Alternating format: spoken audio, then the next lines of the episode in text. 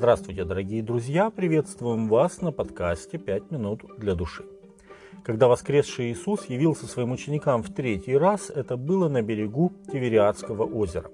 Он предсказал Петру, какой смертью апостол прославит Господа. Он сказал, прострешь руки твои, то есть Иисус указал на грядущее распятие апостола Петра.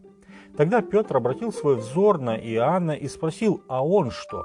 Иисус говорит ему, если я хочу, чтобы он прибыл, пока приду, что тебе до того? Ты следуй за мной. Иоанна 21 глава, 22 текст.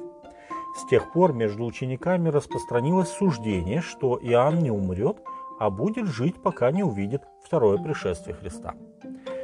Иоанн умер, хотя и прожил достаточно долгую жизнь, а Иисус до сих пор не пришел. Но все-таки ни одного слова Иисус не произнес просто так, и это его слово также исполнилось.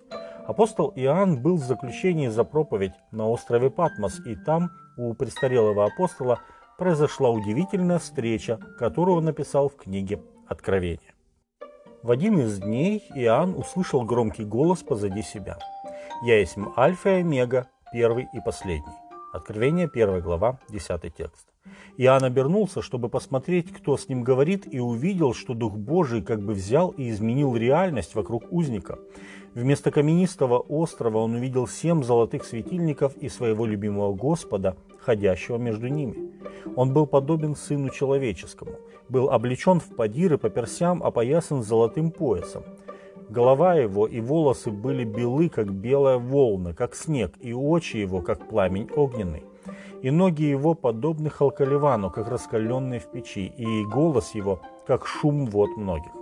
Он держал в деснице свои семь звезд, и из уст его выходил острый с обоих сторон меч, и лицо его, как солнце, сияющее в силе своей. Откровение 1 глава с 13 по 16 текст.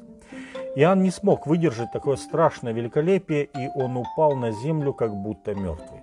Тогда Иисус подошел к нему, коснулся рукой и сказал – не бойся, я есть первый и последний, и живой, и был мертв, и все жив во веки веков, и имею ключи ада и смерти. Итак, напиши, что ты видел, что есть и что будет после сего. Откровение 1 глава, 18-19 текст.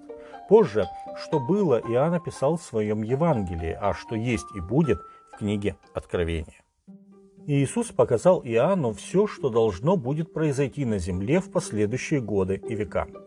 Он показал ему, как будет развиваться Божья Церковь, с какими трудностями и вызовами она столкнется. Иоанн увидел, что опасность грозит Церкви не только извне, но и изнутри. Иисус показал Иоанну, как лукавый будет стараться разрушить Церковь.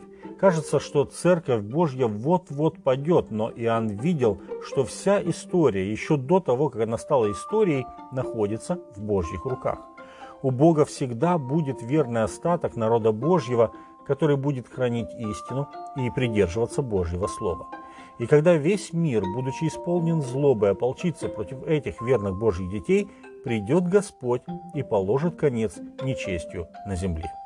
Посмотрите, как величественно Иоанн описывает пришествие Мессии.